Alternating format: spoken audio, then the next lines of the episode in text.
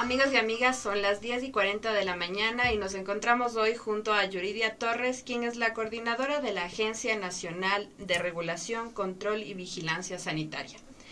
Yuri, por favor, cuéntanos, ¿de qué nos vienes a hablar el día de hoy? Eh, buenos días Liz, un gusto estar nuevamente aquí eh, trayendo importantes noticias para quienes nos escuchan, ¿no? Bueno, quisiera primeramente, si me permite, recordarles a nuestros oyentes qué es lo que hace ARSA.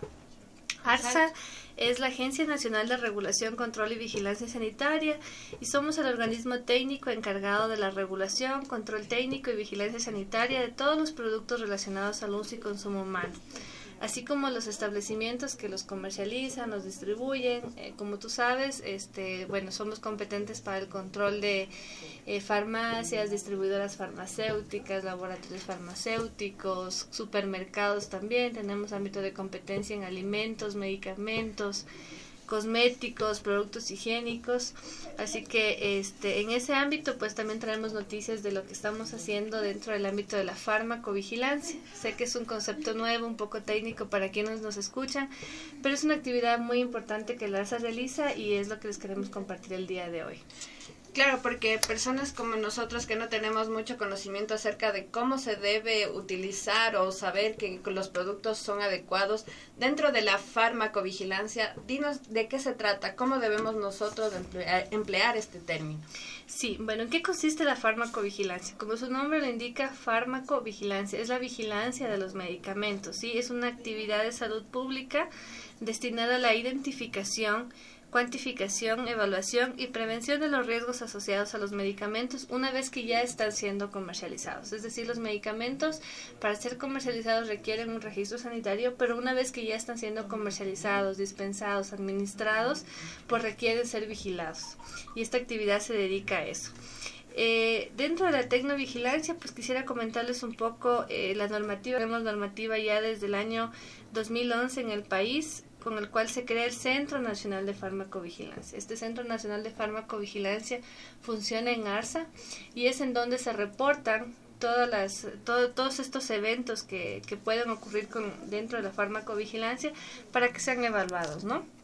Entonces, este centro de farmacovigilancia eh, tiene su sede en ARSA por normativa y pues ha venido fortaleciéndose año a año. Sí, es así que ya en el 2016, en base a la normativa, se emite una nueva normativa también en donde se establecen eh, ya las actividades específicas de quienes conforman el Sistema Nacional de Farmacovigilancia, ¿sí? Y se fortalece, como lo mencionaba, el, Centro Nacional de Farmacovigilancia. Ajá. Eh, dentro de los medicamentos puede surgir una reacción adversa a estos medicamentos. No sé cómo nosotros nos podemos dar cuenta de cuándo estamos afectados por un medicamento o cuál es la reacción que no debe ser correcta dentro del medicamento.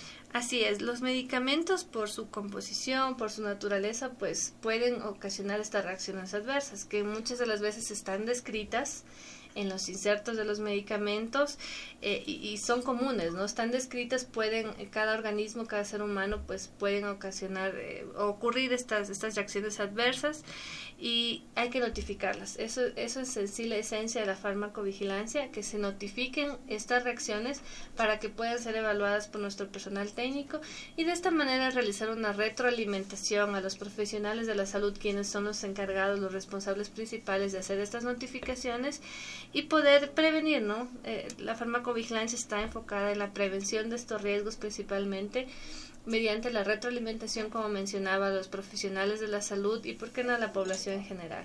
¿Cómo nos podemos dar cuenta, pues, de estas reacciones que da tu consulta? Es eh, el médico es quien puede evaluarlas, ¿no?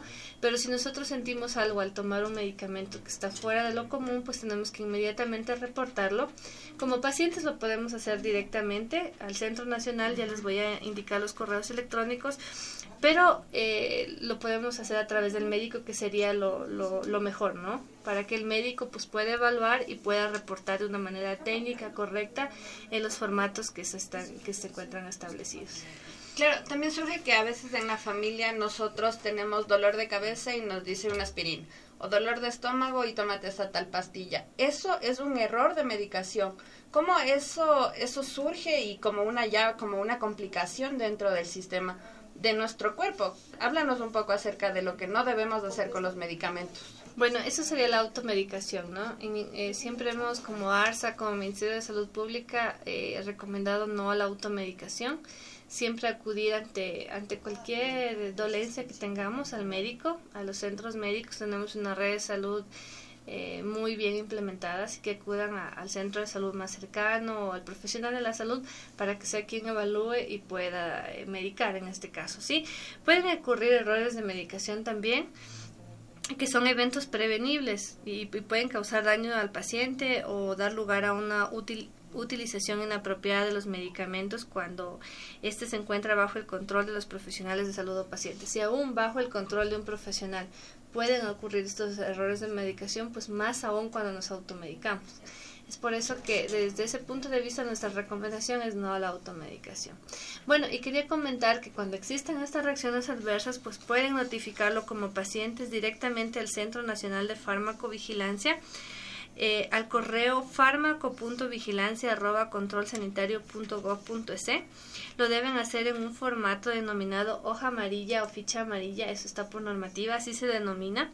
Y este formato está, lo pueden descargar en nuestro sitio web www.controlsanitario.gov.es. Eh, y también les quería comentarles que nosotros como ARS estamos realizando muchas capacitaciones permanentemente a los profesionales de la salud, a las unidades de salud, eh, para que eh, incentivar o motivar a la cultura de la notificación. ¿Y cómo se pueden realizar este tipo de capacitaciones? ¿Cómo los médicos pueden...? Sí, bueno, nosotros ya hemos tomado contacto con todas las, las unidades de salud, tanto de la red pública como de la red complementaria y estamos en contacto directo con ellos y establecemos este tema de capacitaciones. Lo coordinamos con, con, cada unidad de salud y realizamos estas capacitaciones a todos los profesionales de la salud. Pero quería comentarles que estamos trabajando al respecto, tenemos hospitales que están muy bien fortalecidos en este proceso, que están reportando activamente y eh, nos vamos fortaleciendo cada vez más. Cuán importante saber cómo medicarnos y cómo utilizar a los a los medicamentos, ¿no? Háblenos un poco también acerca de lo que es la falla terapéutica, porque lo he escuchado, pero no sé más o menos cómo... ¿De qué se trata? Sí. Bueno, las fallas terapéuticas, también denominadas falta de, eficacia, es una falla inesperada de un medicamento en producir el efecto terapéutico que se observó durante la realización de un ensayo clínico que fue eh, previo a la obtención del registro sanitario.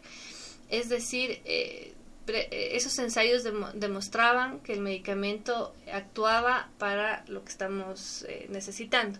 Sin embargo, cuando ya está administrado, pues se puede presentar una falla inesperada de, este producto. Y siempre se considerará esta falla como grave de acuerdo a, la normativa. Puede ser eh, grave, siempre es, es, considerado grave y pues este, a considerar ese grave pueden derivar en otros procesos. Si un medicamento tiene una falla terapéutica grave, pues iniciamos procesos de control por registro, análisis de laboratorio para ver qué está pasando con este medicamento. Bueno, nos encontramos con Yuridia Torres, coordinadora de la Zona 9 de la Agencia Nacional de Regulación y Control y Vigilancia. A continuación vamos a un corte y ya regresamos con más de la rayuela con Yuridia Torres.